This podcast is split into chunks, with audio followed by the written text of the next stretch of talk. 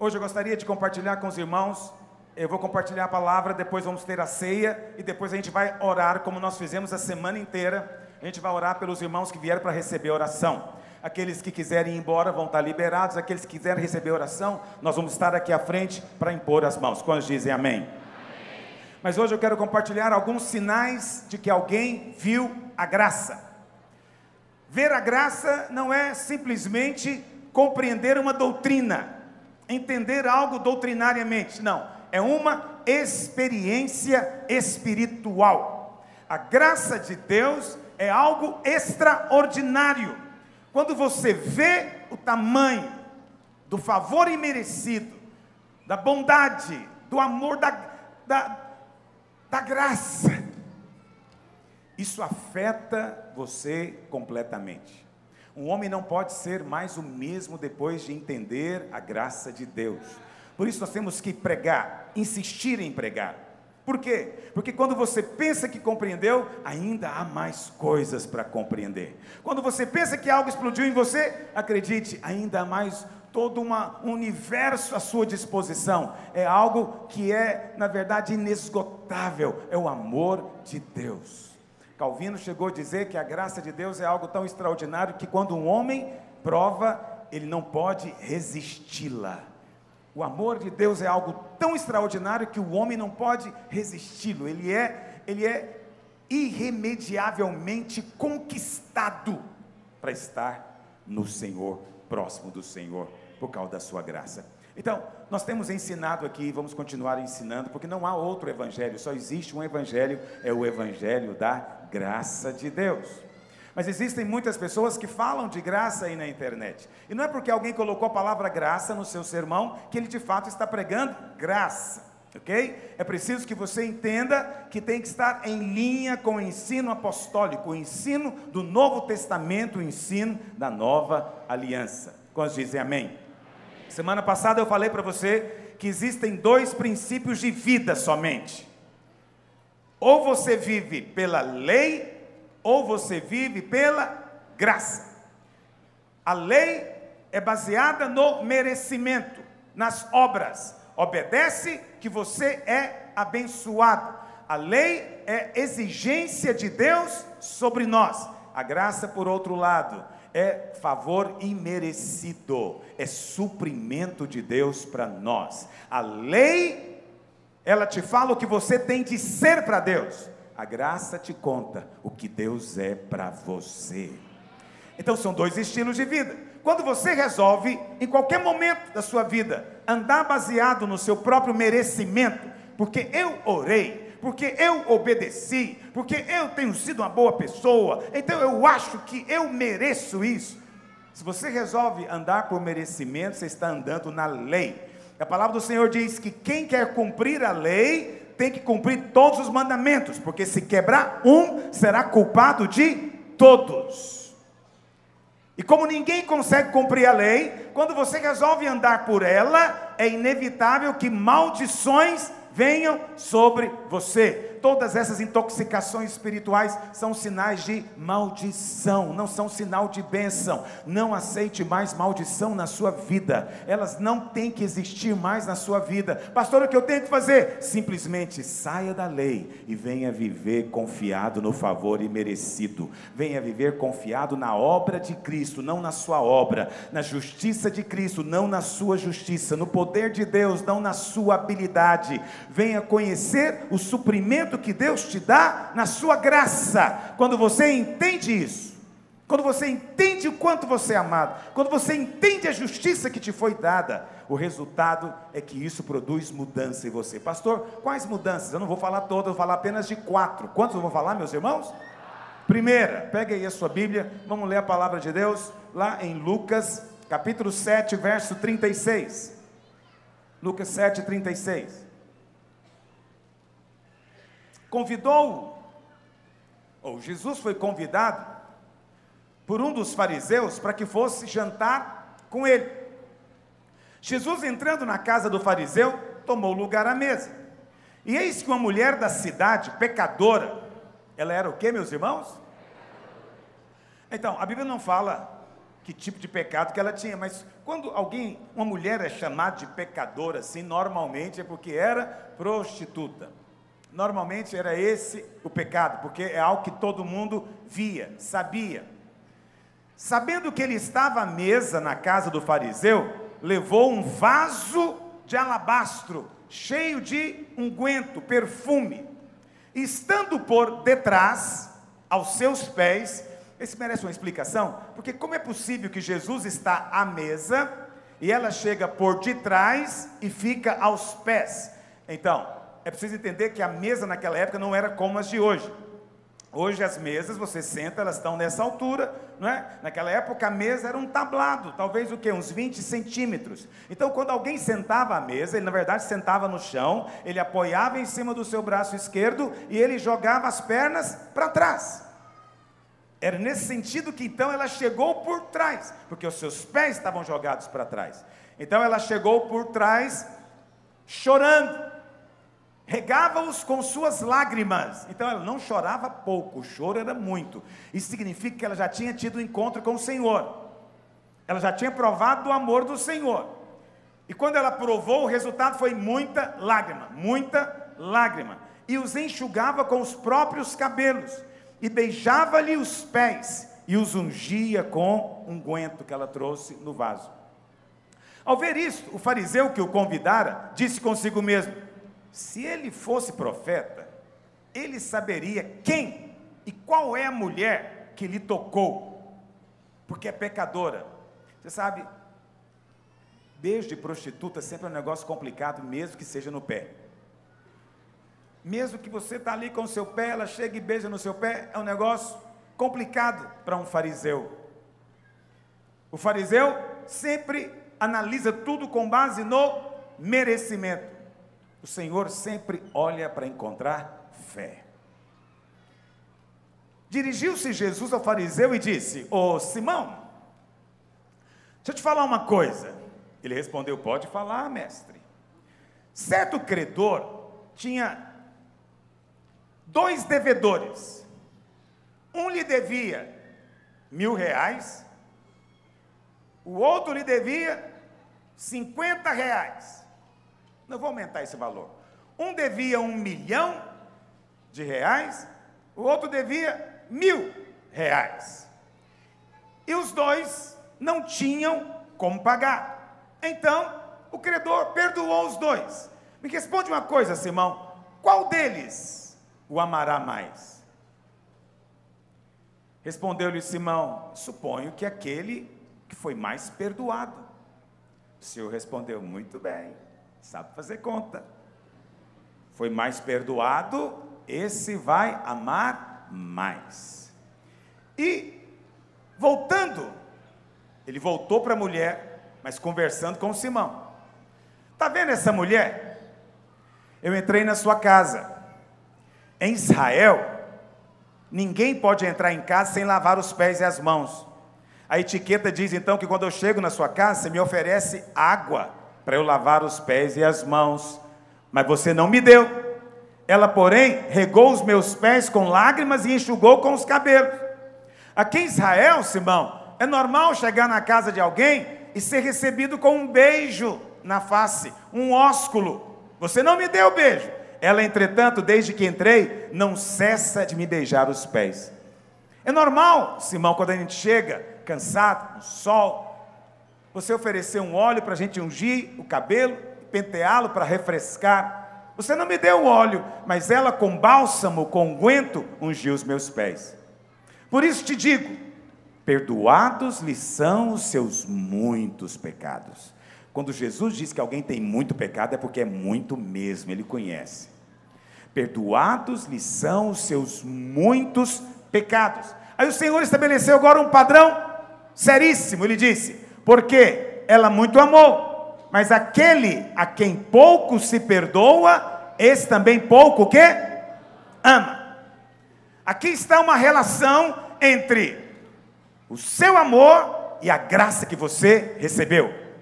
Qual é a graça? A graça é que, sendo muito pecadora, ela teve todos os seus pecados perdoados. Como ela teve todos os seus pecados perdoados, Jesus falou o quê? O resultado é que ela vai amar mais. Você sabe, pastor, eu fiz isso durante muitos anos. O Espírito Santo me ensinou que o caminho não é esse. Mas pastor sabe que a causa última de todo problema ou de toda dificuldade na vida da igreja é porque os irmãos não amam a Deus. Por que, que não ofertam? Porque não amam a Deus. Por que, que não estão preocupados com a obra, com a liderança, com o discipulado? Porque não amam a Deus. Por que, que às vezes vive no erro ou no pecado? Porque não amam a Deus. Então, é claro que o amor a Deus é a explicação para você entender essa equação na vida de qualquer um. Então o que os pastores fazem? Eles vêm aos domingos e dizem o quê? Você tem que amar a Deus, amarás o Senhor teu Deus, volta ao primeiro amor, você tem que amar a Deus. Mas ao fazer isso, nós estamos apenas pregando lei. Estamos apenas lembrando os irmãos o mandamento. Se mandamento levasse alguém a amar a Deus, Moisés era vivalista. Mandamento não tem esse poder. Criar leis não muda comportamento de ninguém. A lei não tem esse poder. Mas era assim no Velho Testamento. E o problema é que às vezes nós queremos transformar o púlpito, ou a liderança da célula, ou o discipulado, em algum tipo de proclamação de mandamento. Pastor, o que precisa é de amar. Então, vamos pregar que eles têm que amar a Deus. Jesus não disse que é assim que você vai amar. Ele disse que a maneira de você amar mais é descobrir o quanto você foi perdoado. Então, quando eu venho para cá no domingo e conto para você qual era o tamanho da sua dívida e o quanto você foi perdoado, sabe qual é o sinal de que você entendeu a graça? É que o seu coração é atraído para Ele. E aí de repente não tem coisa grande demais que você possa que ele possa pedir de você. E aí sabe o que acontece? Você começa a se tornar até extravagante com o Senhor. É extravagante você ajoelhar aos pés, beijar o pé, lavar o pé com lágrimas, enxugar com o cabelo, é extravagante. Mas você está pouco se lixando para o que o Simão está pensando porque você foi tão perdoado, você foi tão amado, que você precisa de expressar a Ele de alguma maneira. Eu não preciso de estimular ninguém a ser extravagante ou fazer coisa alguma. Eu não preciso dizer para você que você tem obrigação de coisa alguma. Eu só preciso de contar para você da graça de Deus e orar para que a luz de Deus venha no seu coração. Porque quando a luz de Deus vier no seu coração, você espontaneamente vai querer responder. Quem muito é perdoado, esse ama mais. Quem ama mais, ele faz tudo mais. Mas eu pergunto para você: Simão foi pouco perdoado? Sim ou não, meus irmãos? Esse aqui é o problema. Simão não foi pouco perdoado. Simão apenas não sabia o tamanho da própria dívida.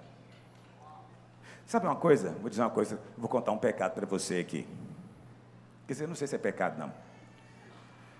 Mas você já assistiu American Idol? Você nem sabe o que é isso. Qual que é a versão brasileira? Ídolos. Pastor, o que é isso? Eu sou espiritual. Mas você sabe, eu tenho um problema. Eu, eu tenho uma angústia monumental quando eu vejo alguém que não se enxerga em algum lugar. E nesse American Idols, que é a versão americana, a primeira fase do programa, os, os jurados, eles saem pelo país para poder fazer teste com pessoas que dizem que têm habilidade para cantar. Não sei se você já viu isso, mas me dá uma angústia.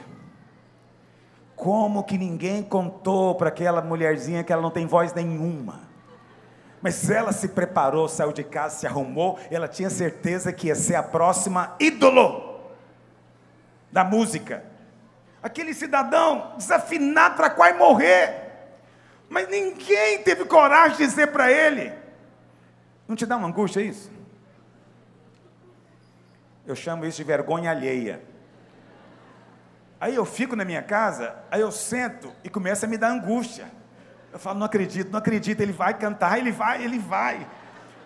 E aí o jurado não tem nem um pouco de compaixão. E você sabe, tem, tem algumas situações em que a mãe do menino está junto. E na hora que o jurado simplesmente vira as costas e fala, some da minha frente, a mãe ainda xinga ele. Não reconheceu o talento do Juninho. Meu Deus, nós vivemos num mundo de gente doente da cabeça, ou o quê? O que é aquilo? Mas aí, eu vou te ser franco, um dia desse o Senhor falou comigo. Esses aí são cegos para as próprias habilidades, mas a maioria é cego para os próprios defeitos. E ele se posiciona como se fosse maravilhoso também. Mas diante do mundo espiritual, está todo mundo tendo gastura no lugar dele. Porque ele se acha muito bom, se acha muito capaz. Porque ele tem coragem de se levantar, às vezes, no meio da sua casa e dizer: Eu não preciso ir na igreja. Vão vocês que são muito pecadores. Não se enxerga. Uma das coisas piores da vida é não se enxergar. Eu sempre falo para o Senhor: Senhor, não deixa eu passar ridículo, não. Me livra do mal. Me livra de pensar que eu sou bonito quando eu sou feio. Me livra de pensar que eu sei cantar quando eu não sei. Me livra e manda alguém me contar. E Senhor, que eu ouça Ele também. Você vê a oração ficando longa. Porque não existe mais nada mais terrível do que ser um Simão. Ele é o único que não se enxerga na sala porque é o único que acha que não tem pecado. Que hoje o Senhor abra os nossos olhos. Que se houvesse um concurso dos pecadores mais talentosos, que o Senhor te dê clareza de quem são. Aquele que é mais perdoado, esse ama mais. Estou te contando um sinal. Esse é um sinal de quem viu a graça de Deus. Quantos têm visto a graça do Senhor aqui? Então você simplesmente vai amar o Senhor. Nós amamos porque Ele nos amou primeiro. Na lei é: amarás o Senhor teu Deus. E aí, depois que você amar a Deus, virão e te alcançarão estas bênçãos. Isso é a lei. O Novo Testamento é: eu te amei primeiro. Eu te abençoei com toda sorte de bênção primeiro. E agora, porque você entendeu o quanto é amado, o amor no seu coração vai ser só uma consequência. Entendeu? É uma inversão totalmente diferente. Na lei é ama o Senhor e é abençoado. Na graça é eu tenho sido bom com você. E você então responde amando a Deus. Porque é a bondade de Deus que nos conduz ao arrependimento. Não é o mandamento, não é a lei. Por isso, Nunca pense que falar de perdão. Não! Isso é algo que temos que meditar toda a nossa vida. Porque nós temos pontos cegos, coisas que nós não vemos. E uma delas é o tamanho da nossa dívida. Que o Senhor mostre o tamanho da graça que você recebeu, para que o seu coração seja inundado com amor maior. Isso é mover do Espírito. Quantos dizem amém? Segundo sinal, pegue sua Bíblia, Mateus capítulo 18. Mateus 18, verso 23. A Bíblia fala que Pedro devia estar sendo muito incomodado por alguns, por algum dos outros discípulos. E ele então vira para o Senhor e diz: Senhor, até quantas vezes eu tenho que perdoar um irmão? Até sete vezes. Pedro achou que estava sendo espiritual, falando sete, que é um número perfeito. Aí o Senhor responde para ele: Não te digo sete, mas até setenta vezes sete. O mesmo erro, o mesmo pecado, o mesmo pedido de perdão, setenta vezes sete. Obviamente não é um número exato, é uma hipérbole. Apenas para você entender que não há limites para perdoar. Aí o Senhor volta para os discípulos e conta para eles uma parábola, uma história. E, vamos ler? Por isso, o reino dos céus é semelhante a um rei que resolveu ajustar contas com seus servos.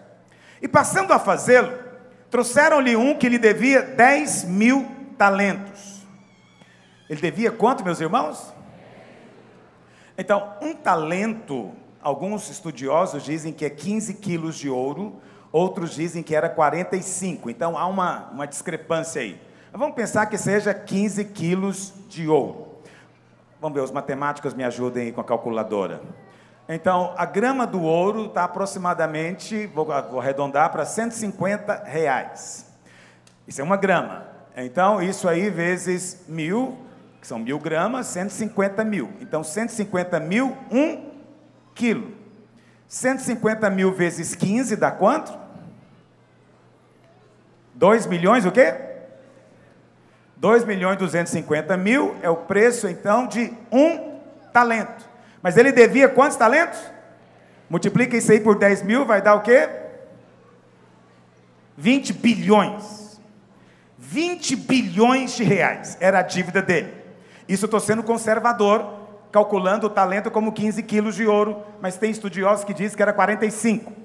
Então, Jesus fez questão de mostrar que a dívida não era pequena, a dívida era muito grande 20 bilhões, impagável, não tem jeito de pagar.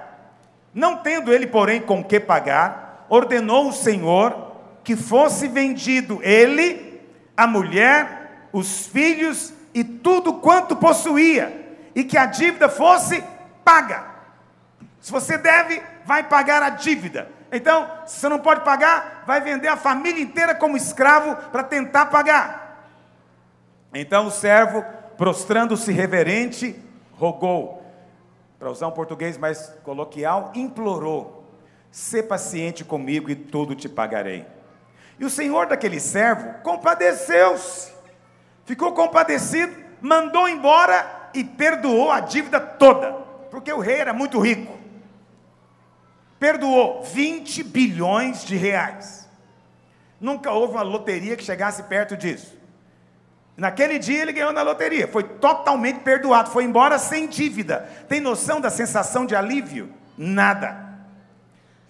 Saindo, porém, aquele servo, encontrou um conservo, alguém que era servo dele, e que lhe devia 100 denários. Um denário era o salário de de um dia, um dia de um peão. É como se fosse um dia de um servente. Um servente hoje ganha quanto por dia? 100 reais, vamos arredondar para 100 reais, não é? Então, ele estava devendo quanto? Quanto que é que está aqui? 100 vezes 100, 10 mil. Perto de 20 bilhões, não é nada. É insignificante. Era dívida. E ele agarrou o outro pelo pescoço, estava sufocando o outro, dizendo: Me paga, me paga o que você me deve. Então, o seu conservo caiu aos seus pés e fazia o que? Implorava, igualzinho ele fez: Ser paciente comigo e te pagarei. Até a oração foi a mesma, o pedido foi o mesmo.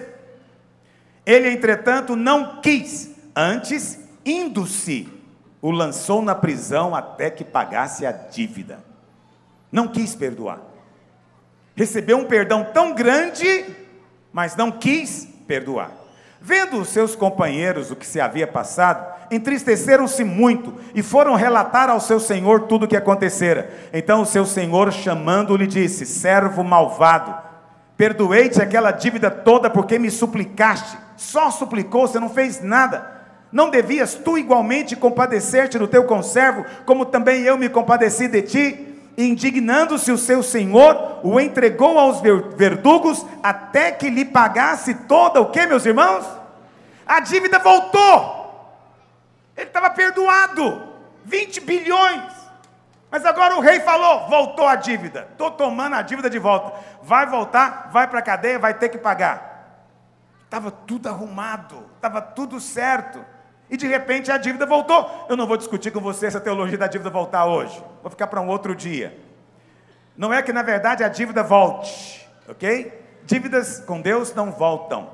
É que na verdade alguns não tiveram de fato a experiência com a graça de Deus, como é o caso desse homem. Esse homem não provou a graça, por quê? O que, que o rei falou? Se você tivesse provado a graça, você também seria o que? Gracioso com o outro se você tivesse entendido o quanto você foi perdoado, espontaneamente você nem ia cobrar do outro a dívida tão insignificante. A questão é que ele nunca tinha visto a graça. Ele veio para a igreja, ele se reúne com os irmãos, mas ele no fundo, no fundo, acha que foi salvo por algum merecimento. Por que, que você acha que esse homem não quis perdoar o conservo? Vou te dizer por quê. Ele chegou para o seu conservo e falou o seguinte: falou, olha, eu fui perdoado porque o rei sabe que eu sou gente boa. Ele sabe que eu não sou caloteiro. Ele sabe que eu sou honesto. Por isso ele me perdoou. Agora você não, você não presta, miserável. Você não vale nada, você vai para a cadeia. É isso que ele concluiu. O que, que ele fez então? Ele transformou a graça do rei em quê? Merecimento. Ele simplesmente poluiu a graça ele simplesmente transtornou, deturpou a graça, misturou graça com merecimento. Quem mistura graça com merecimento ainda não teve uma experiência genuína com a graça de Deus. É preciso ter muita clareza disso. Tem pessoas que, no fundo, acreditam que elas foram salvas porque Deus viu que tinha algo bom nelas. Elas não dizem, mas no fundo elas pensam: não, Deus sabia que eu ia buscá-lo. Deus sabe como eu tenho um coração para Ele. Deus sabe todas as coisas. Deus sabe sim. Você que não se enxerga, American Idol. Você que acha que é cantor. Deus sabe tudo. Preste atenção. Quando você acredita lá no fundo. Isso é muito comum, principalmente com pessoas que nunca tiveram uma vida no pecado. Você sabe, eu me converti com 12 anos de idade, eu nunca tive nenhuma prática pecaminosa dessas extravagantes, nunca usei droga, nunca vivi na prostituição, eu me casei virgem, minha vida sempre foi uma vida dentro da igreja. Eu poderia ser tentado dizendo, eu fui salvo, mas você sabe, eu nunca fui esse pecador. Eu nunca fui isso. Deus viu que tinha algo bom. Presta atenção, mesmo me convertendo aos 12 anos, se eu pensasse isso, eu não seria salvo, porque a salvação é somente de graça. Ou você recebe de graça ou não recebe de forma nenhuma. Muito cuidado com as tentações que o diabo coloca, fazendo você acreditar que no fundo existe algum merecimento. Não há merecimento em nós. Não há nenhum merecimento em nós. Tudo é pela sua graça. Agora, qual que é o sinal de que alguém realmente viu a graça? O sinal é de que ele não se permite ficar amargurado. Então, aquela pessoa que se recusa a perdoar, ela diz: Eu não perdoo, não perdoo, não perdoo. É sinal de que a dívida dela não foi paga ainda. É sinal de que ainda não viu a graça de Deus. O crente, ele pode até falar: Puxa vida, eu fui tão magoado, eu fui tão ofendido. Deus me ajuda, eu não quero ficar ressentido. Esse é crente. Ele está dizendo: quem sou eu para cobrar qualquer coisa? Mas Senhor, eu estou muito chateado. Esse é crente. Mas tem um outro que pode às vezes estar dentro da igreja, mas não viu a graça, porque ele diz o quê? Não perdoou, não vai ser perdoado. Eu não merecia passar por isso, eu não fiz nada para merecer isso. Ele está totalmente errado e Deus vai ter que acertar contas com ele. O juízo virá. Ainda fala em tom espiritual, mas na verdade ele nunca viu a graça. O que, que o Senhor vai dizer para ele? Se você recebeu um perdão tão grande, de uma dívida tão grande, por que, que você está recusando perdoar alguém que te deve tão pouco? Que fez tão pouco? Tudo no final das contas passa por esse critério. Você viu o tamanho da sua dívida? A mulher sabia o tanto que era pecadora, por isso ela amou mais. Se você foi um credor que sabe, o, perdão, um devedor que sabe o tamanho da dívida, você também vai ter disposição de ser paciente com os outros que devem para você. Muitos anos atrás, em outra dispensação, eu tinha uns 17 anos de idade, aconteceu um fato aqui em Goiânia que repercutiu no meio das igrejas, na época as igrejas que eu que eu participava eram igrejas tradicionais. Naquela época existia a figura do superintendente escola dominical, pastor Mauro. E um dia, uma irmã, superintendente escola dominical, ficou possessa. Amanheceu possessa na casa dela. Chamaram o pastor, mas naquela época as igrejas não tinham muito conhecimento de como expulsar demônio, principalmente as tradicionais. E aí foram atrás de um pastor que era entendido, e o pastor veio para expulsar o demônio daquela, entre aspas, irmã. E, e o pastor veio, ele conversou com o demônio. Ele perguntou para o demônio como é que o demônio tinha entrado. E o demônio falou a verdade, pasme. O demônio falou o seguinte: falou, olha, eu entrei por causa de uma orelha que está na gaveta do criado do guarda-roupa dela, no quarto dela. Uma orelha. Sim, num chaveiro. Aí orou com ela, o demônio saiu, e o pastor falou: Irmã, que orelha que é essa? Ela dizia: Que orelha? Não sei de orelha nenhuma, negando. Por fim disseram para ela: Olha, o demônio falou que a orelha está no seu quarto na gaveta, nós vamos lá ver. E foram com ela no lugar que o demônio tinha falado, estava lá. Uma orelha seca de homem. Perguntaram para ela: Irmão, o que, que é isso? Ela disse: Meu pai foi assassinado quando eu era criança. Eu jurei que ia vingar. Contratei um matador e falei para ele: Eu só quero que traz uma orelha para mim. Peguei a orelha e coloquei no chaveiro. E todos os dias eu olhava para sentir aliviada da vingança. Até o dia que o demônio entrou nela. Veja, eu não estou dizendo que ela não sofreu, não estou dizendo que a pessoa estava certa em matar o pai dela, nada disso. Estou apenas dizendo o seguinte: a nossa dívida era grande. E é melhor a gente reconhecer a graça que recebemos e ser gracioso com os que nos devem também. Quantos entendem o que eu estou dizendo? Você sabe quando Jesus disse, porque se não perdoardes, isso ele disse na oração do Pai Nosso, porque se não perdoardes aos homens as suas ofensas, tampouco vosso Pai vos perdoará as vossas ofensas. Aí alguns, alguns gostam de dizer, não, essa palavra não é da graça, é da lei, porque colocou uma condição para o perdão. Na verdade, não é condição, é sinal o que o Senhor está dizendo é o seguinte: se você perdoa, é sinal de que você entendeu que foi perdoado. Por isso, os seus pecados também são cancelados. Mas quando você não perdoa, você está dizendo com isso que você nunca enxergou a graça que você recebeu. Por isso, a dívida permanece. Mas, ainda que falando assim com você, eu quero apenas te contar que a sua dívida foi paga. E quanto mais você entender isso, mais gracioso você vai ser com os outros. Quantos dizem amém? Terceiro sinal. Terceiro sinal de, que, de alguém que viu a graça de Deus. Lucas 19, verso 1. Lucas 19. História de Zaqueu. Entrando Jesus em Jericó, atravessava a cidade. E eis que um homem chamado Zaqueu, maioral dos publicanos e rico. Então, você não sabe o que é publicano, eu vou te dizer. Publicano era um tipo de funcionário público corrupto daquela época. Eram os encarregados de receber imposto para o Império Romano. Eles é que iam cobrar o imposto e normalmente eles cobravam uma quantia a mais. Eles roubavam tanto da pessoa que pagava o imposto quanto do próprio governo. Portanto, eles eram odiados. E normalmente eram ricos. Era gente tida como terrível. Então, hoje em dia, Zaqueu poderia ser comparado talvez a um José Dirceu. Que as pessoas pensam que é o ápice do pecado, da corrupção e etc. Não é? Para você entender mais ou menos o que está acontecendo. Ele era baixinho.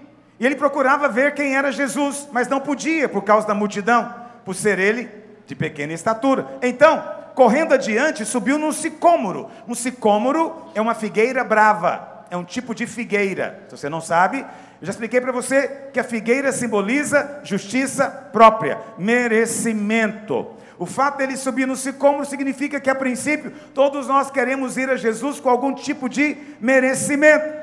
Ele subiu a fim de ver Jesus passar. Quando Jesus chegou àquele lugar, olhando para cima, disse o que? Zaqueu, desce depressa, desce daí, porque daí você não vai poder receber. A partir do merecimento, da justiça própria, você não tem. Então desce depressa, pois me convém ficar hoje em tua casa. Veja, não foi Zaqueu que o convidou, Jesus se convidou. O Senhor Jesus se convidou. Eis que estou à porta e bato. Ele mesmo é que está querendo ir. Ele mesmo é que está dizendo: Eu vou hoje da sua casa, eu vou comer na sua casa, eu vou cear com você e você comigo. Quando ele ouviu isso, ele desceu a toda pressa e recebeu com alegria. Todos os que viram isto murmuravam, dizendo que é, essa igreja realmente, essa mensagem da graça. Olha aí, Olha aí, onde é que está lá o pastor Aloysio? Fiquei sabendo que ele estava jantando com José Dirceu. É, Exatamente isso. Eis que falar de Jesus. Porque na sua cabeça, a graça tem que ficar perto de gente muito boa. Mas a graça é justamente para aquele que não merece. Justamente para quem não merece. Esse é Zaqueu. Entre mentes, Zaqueu se levantou e disse ao Senhor: Senhor, resolvo dar aos pobres a metade dos meus bens. Espera aí, espera aí. De repente, no meio do jantar, Zaqueu levanta e fala: Eu vou dar metade do que eu tenho para os pobres. E se eu defraudei alguém, vou restituir quatro vezes mais. Essa era a lei de Moisés. O ladrão tinha que restituir quatro vezes mais. Veja, Jesus não falou nada para ele, não deu nenhum mandamento para ele. O Senhor só manifestou graça. Zaqueu, não me importa o que dizem a seu respeito, não me importa o tamanho do seu pecado, eu quero comer com você, cear com você e você comigo. Eu vou para sua casa hoje. Zaqueu entendeu o que é aqui? Graça. Ele me aceitou. Todo mundo me rejeita. Um publicano não podia nem entrar numa sinagoga. Sendo judeu, era proibido ir na sinagoga, porque era tido como pecador em excesso. Mas ele entendeu o tamanho do amor, do favor que tinha recebido. Ele então se levanta e resolve dar. E aí Jesus diz: o que, que o Senhor diz? Quando ouve ele dizendo isso? Hoje houve salvação nesta casa, pois que também este é filho de Abraão, porque o filho do homem veio buscar e salvar o perdido. Presta atenção. Por que, que Jesus disse que houve salvação na casa? Para ser salvo, tem que dar metade dos bens para os pobres, meus irmãos? Tem que dar dinheiro para os pobres para ser salvo? Não. Eu contei para você no começo da reunião que a salvação é pela graça, mediante a. Então a salvação é pela graça. Jesus não está dizendo o contrário. Ninguém tem que dar dinheiro para ser salvo, nem para a igreja, nem para os pobres. Não há relação, ok? Você não pode comprar salvação. Mas Jesus disse, depois que ele resolveu dar, depois que ele resolveu ser generoso, o Senhor falou o quê? Agora eu estou vendo Agora eu estou percebendo um sinal de que você entendeu a graça. E porque você entendeu a graça, eu vou dizer para você: hoje salvação entrou na sua casa. É preciso haver algum sinal de que você viu a graça. No caso da pecadora, ela amou mais. No caso daquele endividado, ele perdoou quem o devia.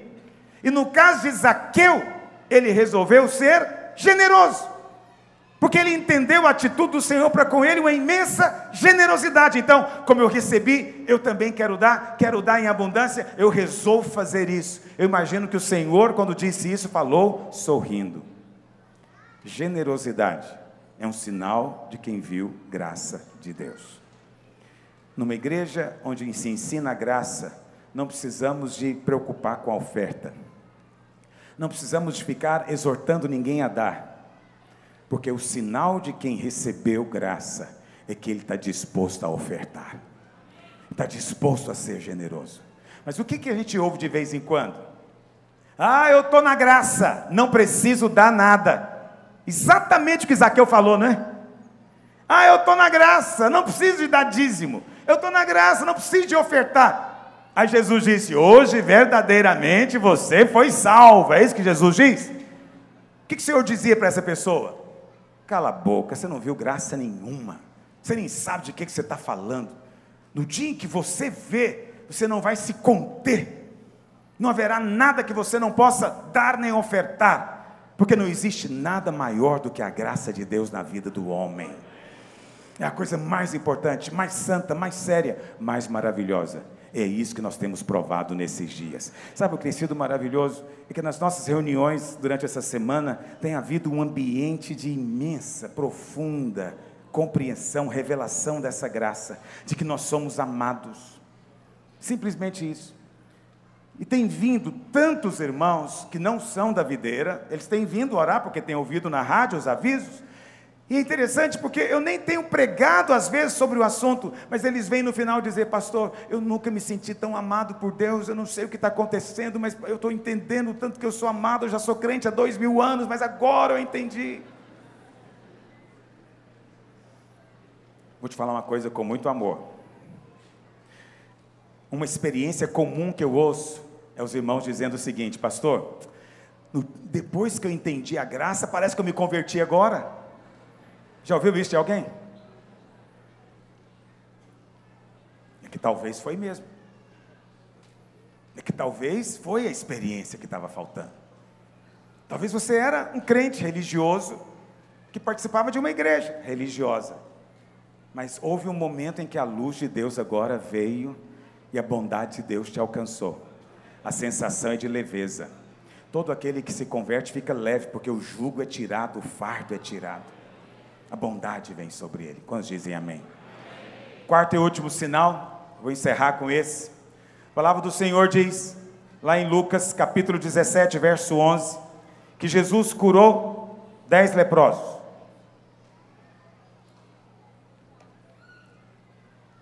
De caminho para Jerusalém, passava Jesus pelo meio de Samaria e da Galiléia. Ao entrar numa aldeia, saíram-lhe ao encontro dez leprosos. Quantos leprosos, irmãos? Que ficaram de longe, nem tinham coragem de chegar perto. E lhe gritaram, dizendo: Jesus, mestre, compadece-te de nós. Ao vê-los, disse-lhe Jesus: Ide, mostrai-vos aos sacerdotes.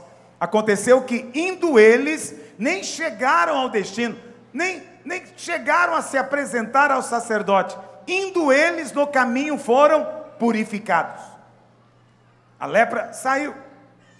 Um dos dez olhou para si e falou: Gente, a lepra saiu, não estou mais leproso, eu fui purificado, eu fui curado. E ele falou: Vou voltar. E ele voltou dando glória a Deus em alta voz. E prostrou-se com o rosto em terra aos pés de Jesus, fazendo o que, meus irmãos? Fazendo o que? Agradecendo. Aqui está o quarto sinal de quem vê a graça: gratidão. E este era o que? Samaritano, não era judeu, era estrangeiro. Então Jesus lhe perguntou: não eram dez os que foram curados? Onde estão os outros nove? Não houve porventura quem voltasse para dar glória a Deus, senão este estrangeiro. Não era judeu, era estrangeiro. E disse-lhe: Levanta-te e vai, a tua fé te. Peraí, onde é que está a fé do leproso aqui? Que hora que ele falou que creu? Vou te contar que hora que ele falou que creu. A salvação é sempre pela graça mediante a fé, sempre. Não há outro meio. Eram dez leprosos. Os dez foram curados. Um era estrangeiro, um não era judeu. Quando ele olhou para si e se viu purificado, o que, que ele avaliou? Espera aí, eu não merecia isso.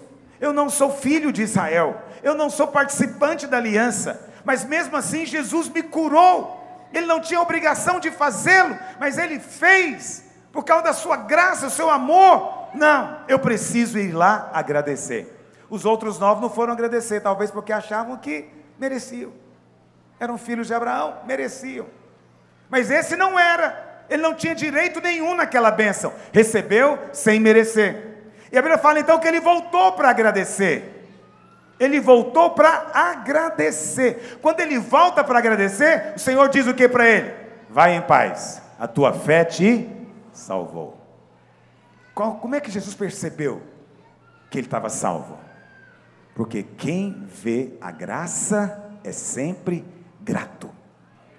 Não é por acaso que graça e ações de graças são a mesma palavra. Então, a graça pode significar o favor imerecido, como também pode significar a gratidão que você sente por ter recebido esse favor imerecido. Os antigos entendiam, por isso que para eles não havia distinção. Quem recebe graça, dá graças. Quem recebe graça é grato. Eles compreendiam a relação íntima entre gratidão e ver a graça de Deus. A gratidão no seu coração. Quando você entende que tudo que você tem é fruto da graça de Deus, o resultado é gratidão. Olha, irmãos, eu vou ser franco com você. Hoje eu acordei de manhã dando graças a Deus. Eu sou um pastor tão abençoado. Eu tenho uma igreja tão abençoada. Essa semana eu vi tantos milagres de Deus. Não tem nada a ver comigo. Eu não faço milagre na vida de ninguém. Tem nada a ver comigo. É só porque Deus tem derramado a sua graça. E todo aquele que quer tem vindo e tem recebido graça. E o Senhor a cada semana nos tem alargado o entendimento a respeito do Evangelho da Sua graça. Eu acordei de manhã, meu coração estava transbordando de gratidão ao Senhor, porque quem vê a graça é grato. É a gratidão, presta atenção, é a gratidão que vai te proteger, que vai te livrar do mal. A gratidão é um sinal de fé. Por isso o Senhor falou: pode ir embora. Agora eu vi, eu vi que você viu a graça. Pode ir porque você está salvo. Há sinais. Há sinais. Minha oração hoje é que os nossos olhos se abram. Que os seus olhos se abram para você ter revelação do quanto você é perdoado, quanto você é amado, quanto você é aceito. Se você souber o tamanho da dívida que você tinha e foi perdoado inteiramente de graça, sem nada em troca, sem ter que fazer coisa alguma, apenas crer, estender a mão pela fé e receber. Quando você entender isso, seu coração vai ser incendiado, transbordado. Transbordado. Vamos ficar de pé. Vamos participar da mesa do Senhor.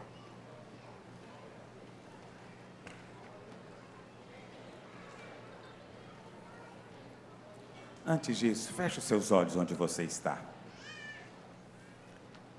Vamos orar ao Senhor. Pede ao Senhor que abra o seu entendimento hoje. Pede ao Senhor. Nós não estamos falando de algo opcional. A mensagem da graça não é uma moda, não é um estilo particular que talvez a igreja escolheu, não. Não há alternativa para nós a não ser a Sua graça. Não há outro caminho senão o Evangelho da graça. Então nós temos que ser conquistados, incendiados por Ele. É isso que vai resultar tudo na vida da igreja. É isso que vai resultar em mover de Deus na vida da igreja, essa revelação. Então hoje, quando você pegar o pão e pegar o cálice, a minha oração é que você tem a mesma experiência daqueles dois discípulos no caminho de Emaús, que quando o pão for partido, seus olhos se abram. Quando o pão for partido, seus olhos se abram e você veja, veja do Senhor. E hoje, não seja simplesmente na sua vida um memorial, como alguém pode pensar, ou uma cerimônia. Não, uma experiência uma experiência de poder. O Espírito está entre nós para mover nesse poder. O Espírito está aqui para confirmar esta obra de poder. Feche os seus olhos, pede a Ele agora essa luz. Sim, Espírito, vem sobre nós. Vem sobre nós. Derrama sobre nós. Derrama sobre nós. Luz, luz explode no nosso coração pleno conhecimento, a verdade. Ó Senhor, Deus da vida, confiamos e descansamos que o Senhor tira as escamas nessa hora.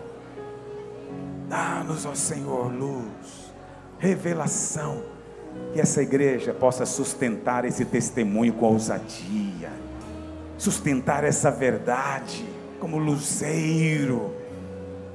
Vem, Espírito, vem, Espírito. Enquanto nós cantamos um cântico, servos vão distribuir o pão e o cálice. Seguro com você para participarmos da mesa do Senhor juntos. through his feet.